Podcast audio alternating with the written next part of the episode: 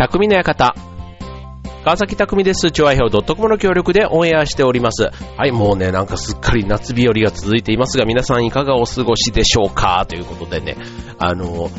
先日、えーインターナショナルフェスティバル。えっと、インターナショナルって言ってもね、あの、いろんなあの、外国のね、特定の国をモチーフにしたお祭りというのが、この春から、まあ、夏にかけて多いんですかね。えっと、たまたま、えっと、5月で言うと、5月のゴールデンウィーク明けには、えっと、代々木公園でタイフェスティバルというのがあって、で、つい先日は5月の25、26で、えっと、ラオスフェスティバル。で、それから、あとは、えっと、僕はそこでミャンマーフェスティバルというね、こちら、あの、増上寺、あの、東京タワーの近くのね、えー、お寺ですけども、そこで開催されたお祭りに行ってたんですけども、あの、まあ暑かったですね。まあ暑かったっていうか、あの、ね、異常な気温でね、まあ、北海道が39度とかってね、39度5分だみたいなね、もう体温を超える、しかも北海道でね、しかも夏前にっていう、もうなんか、ちょっと、あの、衝撃的というか、そう、あ僕の友達もね、北海道のまさにそっちの方に住んでたりするんですけども、本当なんかプールを北海道でこの時期に出したくなった。ただ、朝はやっぱりね、15度ぐらいらしいんですね。そう、朝が15度で、で、昼間が39度とか、そう、35度とかになったりするから、そう、だから20度の気温差っていうのが、体がすごい辛いっていう風に言ってましたね。はい。まあ確かに20度の気温差が1日の中であるってすごくないですか？ね。だから、なんかこう、まあたまたまね、この1週間というか数日の、まあ異常な気象というか、ね、南風がどうとか、まあそういう事情はあるんですけども、なんかね、こう毎年どっかでこう観測史上最高のね、気温だとか雨だとか、ね、雨の雨量がどうだとか言われると、ね、なんかそのしわ寄せがなんかいろんなところに出るんだろうなぁなんて、ね、こう野菜がね、高くなるとかっていうのはまだね、それはそれで、も、むしろ一時的なものっていう感覚でね、むしろその時期にそれが食べれないっていうね、残念さはあるにしても、なんかもっとね、そういうことじゃない、すごくこう、問題がかで起こってるし、起こってくるんじゃないかな、なんてね、なんかそんなことをちょっと、あの、何気に怖いな、怖いな、なんてこう思ったりするんですけども、それでですね、その、えっと、ミャンマー祭りね、そう、ちょっととあるきっかけというかお誘いがあって、ね、行ってきて、で、2日間結局ね、1日目は土曜日はあの普通に遊んだだけだったんですけども、2日目はちょっとボランティアでね、お手伝いさせていただくことになって、はい。で、まあ半日だけだったんですけども、はい。まあちょっと日差しがすごい強くて暑かったんですけど、まあこれもね、ミャンマーの気候ってちょっと似てたりするので、それはそれで楽しいなとでしたけども、はい。で、えー、っと、で、たまたま同じブースで、こうミャンマーの方とね、お知り合いになって、まあいろいろ雑談というか、ね、まあブースでちゃんとやることもあったんですよ。ちゃんと僕はね、ミャンマークイズというね、担当をしてまして、はい。で、ミャンマーのあの、医療をね、医療を普及する団体さんのブースを手伝わせてもらってたんですけども、まあ、日本人でね、なかなかミャンマー行ったことある人って、まあ、当然ミャンマー祭りなので、なんかミャンマーとね、ゆかりのある方も当然たくさんね、えー、見かけましたし、まあ、ミャンマー人の方も、あ、こんなにたくさんいるんだとかね、あの、東京の中でのミャンマーって高田馬場のあたりとかにね、こう学校とかミャンマー料理店とかがたくさんあるそうなんですけども、なんかそんなことを知ったり、ね、こう、ミャンマーって普段なんか日常生活の中ではかなりちょっと縁がない国の方多いと思うんですけども、やっぱりそこに行くとね、ミャンマー尽くしなので、あの、ちっちゃな旅行に行った気分、こう、ね、よくあの、北海道とか、ね、ああいったなんか物産展みたいなのあるじゃないですか。ね、当然あのミャンマーの物産もあったりしますし、で、ね、屋台とかそういったこともありますので、まあ、その空間だけ見れば、本当になんか、あの、ちょっとした海外旅行に来た気分、ね、店員というかスタッフの方もね、ミャンマーの方多かったりするし、まあただ、日本語がね、皆さんそれなりに話せるというところは、やっぱりこう、安心感がありますよね。これ現地に行ったらなかなかそうはいかないとかね。あと屋台にね、会える時もやっぱりこう東南アジアの屋台、ね、日本人のお腹となかなか合わない。ね、こう、あのー、こう、腹痛、ね、結構あの、下痢とかがかなりの頻度で起こるなんていうふうに言われていますので、はい。ですけども、まあ日本の屋台、日本だとね、まあ、味付けなんかも多分そうだと思うんですけども、なんか安心して楽しめる、そんなイベントだったかなと思います。これ来年もぜひ行ってみたいなと思うんですけども、で、えー、今日ね、えっ、ー、と、外国人、ね、確かにあの、日本にはいろんな外国の方来ますけども、外国人が驚く日本人の習慣ということで、えっ、ー、と、いろんなね、当然これあの、日本人が外国に行った時にも、驚く習慣、ね、たくさんあると思うんですけども、まあ、海外の方がね、例えばあの、ハグしたりとかね、こうなんかほっぺにえー、と、チューしたりとか、ね、あとは電車の中でね、電話が OK だったりとか、ね、逆に日本じゃありえないっていうことが海外ではたくさんありますし、まあそれは異文化っていうくくりの中でね、まあそういうもんかっていうふうになるのかもしれませんけども、まあ、逆にね、えー、日本に来た外国人の方、やっぱりね、日本のマナー、ルールとかに結構驚くことが多いということなんですね。えー、例えば一つの例で言ったら、お風呂。ね、お風呂、例えばあの公衆浴場ですね、銭湯とか、ね、温泉とかですけども、ね、裸で入る。なんていうところはまず外国人の方結構抵抗があるというかびっくりすると。いうことだったり、あとは写真を撮るときにピッコ。はい、あの、老いも若きもじゃないですけども、ね、みんなピースしますけども、このピースするのが何とかね、あとは、ね、なんかそういうのがいろいろあるそうなんですね。はい。まあ、そんな中で、えー、今日は外国人が感じる日本人の七不思議テーマにお送りしたいと思います。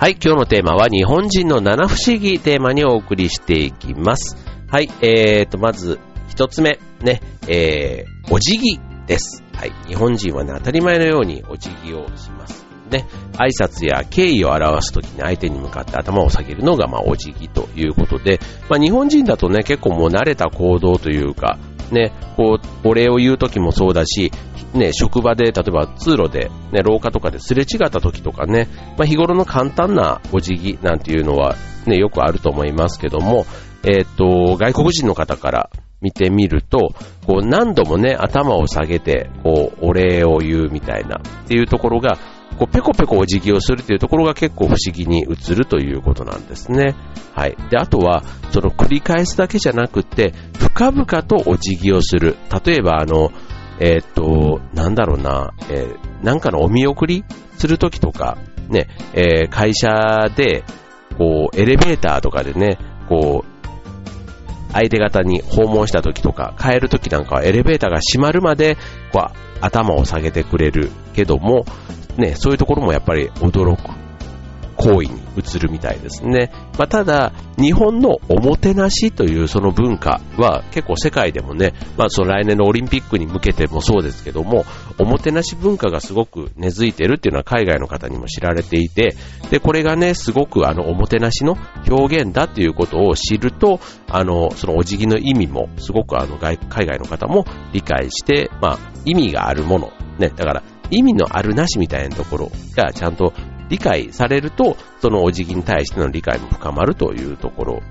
のようですね。はい。これあの、ちなみに、お辞儀って、えー、っと別にあの、日本だけの独特のもんではなくて、海外でも普通にね、あるんですよね。こう、あるそうなんです。そう、だから、えー、っと、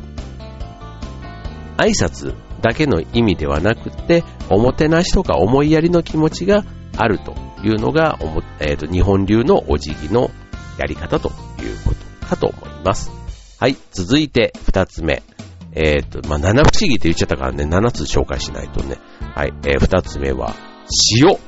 ね、えー、塩の位置づけ。ね、なんかこれパッと言われたら、ね、日本人にとっての塩って、あの、どういうことで使いますかって言われたら、まあもちろん料理で使いますっていうのはわかりやすいですけども、なんかね、あの、こう、薬よけ？魔よけ？っていうの？なんかそういうので、ね、塩を振ったり、あの、あの、葬式とか、ね、ああいうの行った帰ってきた時にね、玄関で家に入る前にね、塩を振ったりしますし、ね、えー、あれですよ、えっ、と、力士、ね、相撲取りが、ね、土俵に上がる時にも塩撒いたりするじゃないですか。ね、だからこれを料理以外で、まあ、塩を使うっていうのが、まあ、不思議な光景に映るということなんですね。あとはあれですね、あのー、玄関先にやるあの森塩？ね、あれなんかもあの、魔除けの効果、まあ、お清めって言った方がいいのかな？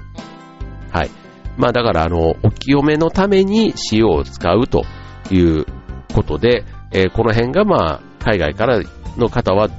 変わった使い方だなっていうふうに思うということなんですけど、まあ日本で言うとね、やっぱり塩ってこう邪気を払うというか、ね、そういう悪いものを遠ざけたりするイメージがあるので、まあそれがね、こう、なんかこう、お店とかでもね、こう森塩とかがあったりすると、むしろ日本人だと、あ、ちゃんとした店なんだなっていう感覚をね、持つと、持つと思うんですけども、はい。そういう感覚があるということですね。はい。続いて、三つ目。はい。えー、さっき言ったあの、写真のピースサイン。ね。これね、あの、ピースサイン、えー、まあ最近だとあの、指ハートみたいなね、親指と人差し指をね、こう、で、ハートの形を作る指ハートなんていうのが流行っていますけども、えー、多くの方はそのピースサイン、ね、これただ、海外で、えー、ピースサイン、ね、えー、なんかちょっと不思議にやっぱり映るということなんですね。はい。まあこれあの、ちなみにピースサイン自体は日本だけじゃなくて韓国や台湾でもね、えー、使う、えー、まあ、サインだそうなんですけども、えー、まあ、海外の方からすると、ピースサインしかしないのはもったいないと思われる。まあ、ポージングっていうね、その、いろんなポーズを取る中の一つが、まあ、ピースだとすると、えっ、ー、と、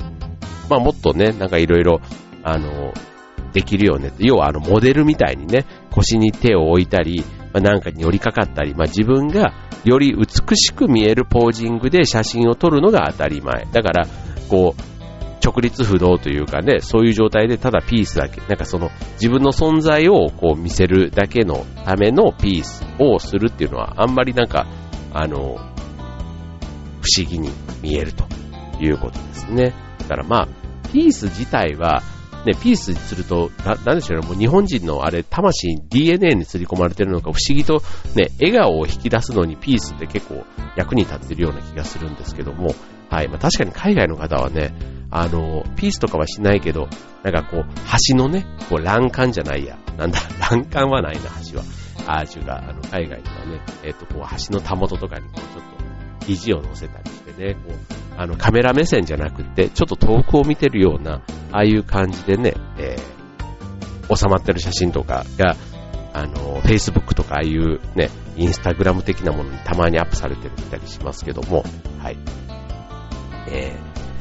あとはあれですね、あの、ピースサインを反対にした裏ピースっていうのは、これあの国によっては侮辱のサインになる可能性があるということで、まあ、これもね、裏ピースあったりしますけども、これちょっと意味が変わるので気をつけないとダメということですね。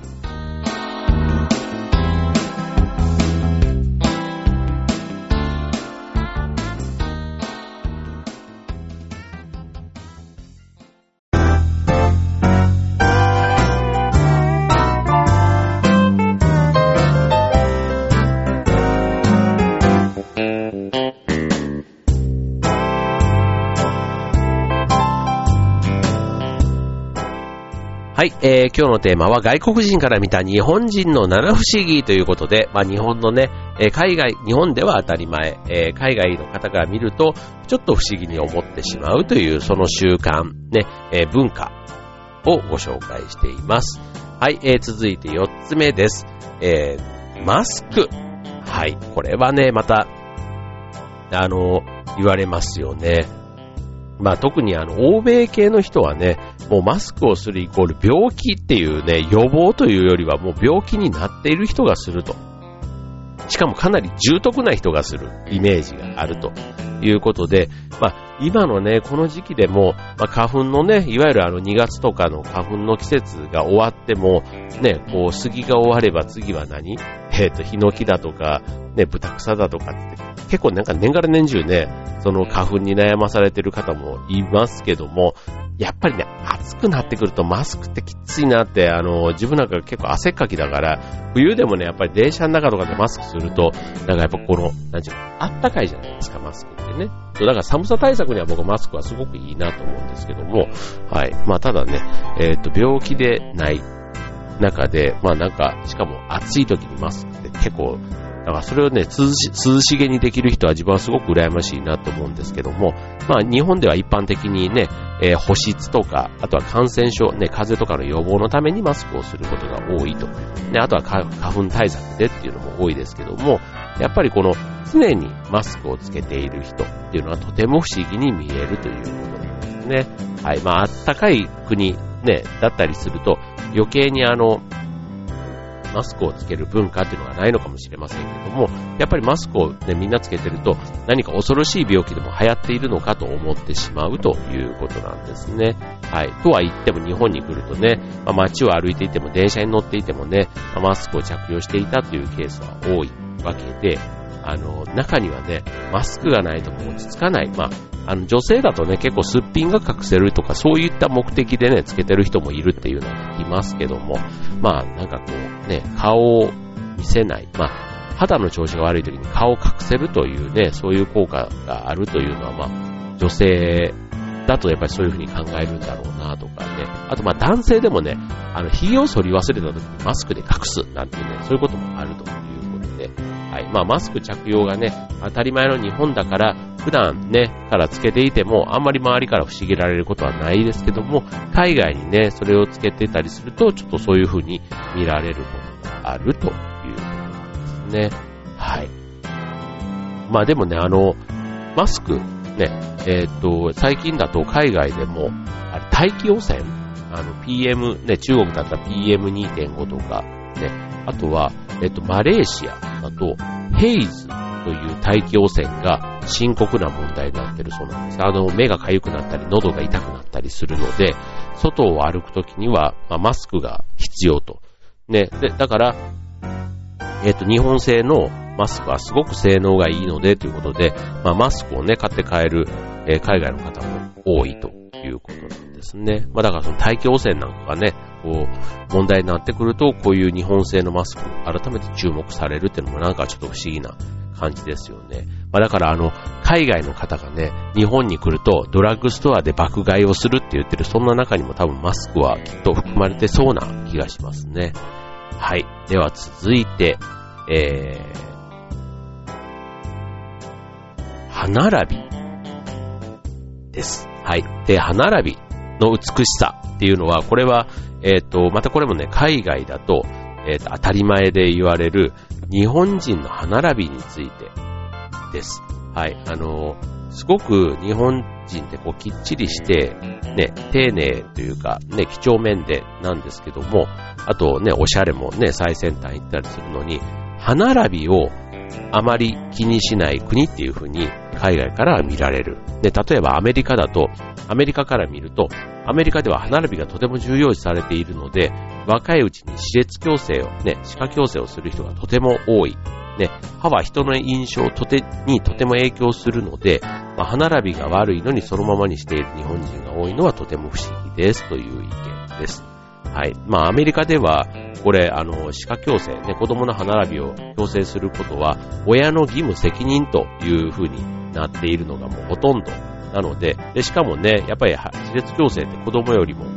ね、あ、大人よりも子供の時にやった方がね、えー、もちろんいいわけで、はい。まあ、これあの、アメリカでは日本のように、えっ、ー、と、保険制度が導入されているわけではない中で、高額な治療費になってしまい、しまうんだけども、ただ、えー、やる。もうそれはもう国柄というかね、それが当たり前になっているからということなんでしょうね。はい、僕もね、40過ぎになってね、あの、初めて歯の矯正、すごい僕もね、歯並び実は悪かったんですよ。で、八重歯とかがあって、だったんですけども、そう、なんか40過ぎになって急にね、やりました。はい。でもすごいやってよかったですよ、やっぱり。なんかこう、あの、やっぱり気にならない中に混ざってると自分も気にならないし、そう、なんかちょっとやってみようかなって思ったら、やっぱりこう、ね、半年1年でやっぱ終わるもんではなくて、まあ5年6年、やっぱりこう、かかるものって考えると、思い立ったがきち、そういうね、なんかやるっていうのはすごく大事かななんて。はい。かまあ、かれこれもそれからね、もう5、6年経ってますけども、はい。まあなんかやってよかったななんていうふうには思いますけどね。まあなんて言ったって歯ブラシが楽。歯ブラシが楽で確実に磨けるようになったっていうのはね、なんか虫歯予防みたいなね、あとはなんか口臭とか。ね、なんかああいったことにもきっと、あの、いいんだろうななんていうふうに思いますね。まあただね、またね、日本人の、あれ、あれですね、歯並びにの中で言うと、八重歯っていうのがね、なんかあの、日本の中では、えっと、八重歯は可愛いとかね、好意的に、あの、見られることが、ね、女性のね、八重歯とか可愛いとかってありますけども、アメリカでは、ドラキュラ、吸血鬼を連想させるため、あまり好まれてはいないということなんですね。はい。なので、まあ、歯に対しての意識もね、なんかやっぱりこう、国によって違うところから、まあそういうふうにも思われるということですね。はい。で、続いて、えー、さっきね、オープニングで話をした裸で温泉に入るということです。まああの、温泉大国日本ですし、まあね、裸で入らないっていう、ね、なんか、ところが当たり前でいると、実はね、えー、海外では、えー、水着を着用することが一般的で、ほとんど混浴になっているということなんですね。はい。なので、温泉は水着を着て混浴というイメージを持っている外国の方からすると、全裸で入る日本の温泉というのは不思議に見えてしまうということなんですね。はい。まあなんか、あのー、日本のそういう意味では水着を着るので、まあ温泉地ね、海外の温泉地は、こう観光スポットになっていて、家族連れとかカップルなどで賑わっている。だから、風呂に入る、体を洗うとかっていうよりは、やっぱりプールに近いイメージなのかなっていうね。はい。まあそんなところもね、あの、まあ日本に来たらね、まあ日本のっていうことで、ね、風呂っていうか、あの、温泉はね、やっぱり風呂の延長線で裸の付き合いだ。プールの感覚ではないというところと、あとはその、ね、すべて解き放ってリラックスする空間って考えると、やっぱりね、水着がない裸の状態の方が、まあ確かにね、気持ちいいっていうのはわかりますよね。はい。で、最後、ね、えー、7つ目、えー、日本人はどこでも寝るっていうことです。はい。これ、あの、どこのことを想像、別にあの、旅行とかでね、旅行先でよく枕が変わっちゃう、変わって寝られないとか、そういうことではなくって、えー、電車の中とか、ね、あの、仕事帰りとか飲み会の後とかでね、ついついこの電車の揺れが気持ちよくてうとうとなんていうそういうことなんですけども、あの、そういう公共の場で寝る日本人っていうのがありえないと思ってしまうということなんですね。はい。まああの、えっ、と、無防備で寝ているというところがすごいということのようです。はい。まあこれあの、なんでしょう。感覚的に言うとね、まあ別にあの、盗難とかっていうことももちろんあるんでしょうけど、あの、やっぱり安全の部分でこう寝てしまうという方は基本油断をしている。だから、スリとかが、え荷物を狙ってくるかもしれないということで、まあ日本が、ね、いかに安全かということなんですけども、はい。まああの、そういうね、無防備な状態で寝ているというところが海外で見かけることは確かにあんまりないかなと思いますけども、はい。まあ、あの、寝ているとね、結構身ぐるみというか、いろいろもう洗いざらい持って、持ってかれちゃうみたいなことが海外ではあるということで、まあそういったね、日本の安全神話にもある意味つながる話かもしれませんけども、はい、日本の不思議というふうに外国の方からは映るようです。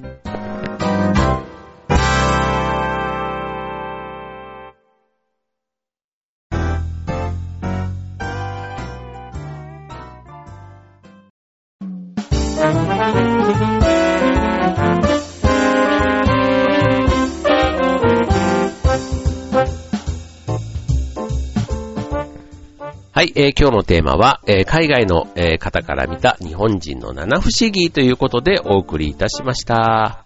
はい、えっ、と、ね。